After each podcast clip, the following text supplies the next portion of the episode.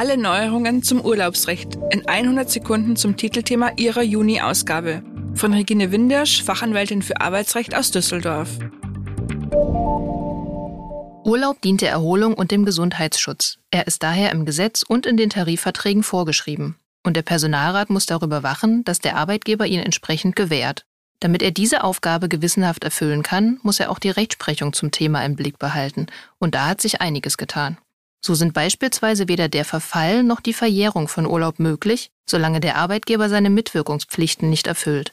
Das bedeutet, er muss Beschäftigte auf den bestehenden Urlaubsanspruch und den drohenden Verfall hinweisen.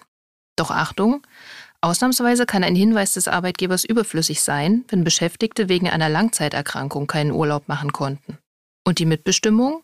Auch hier gab es eine erfreuliche Rechtsprechungsänderung. Das Bundesverwaltungsgericht hat klargestellt, das Aufstellen eines Urlaubsplans umfasst auch das Festlegen allgemeiner Urlaubsgrundsätze und ist daher mitbestimmungspflichtig.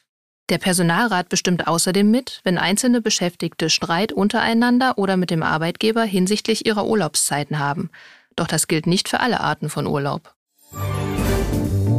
Alles Wichtige zur neuen Rechtsprechung und zur Mitbestimmung beim Urlaub lesen Sie in der Juni-Ausgabe von Der Personalrat.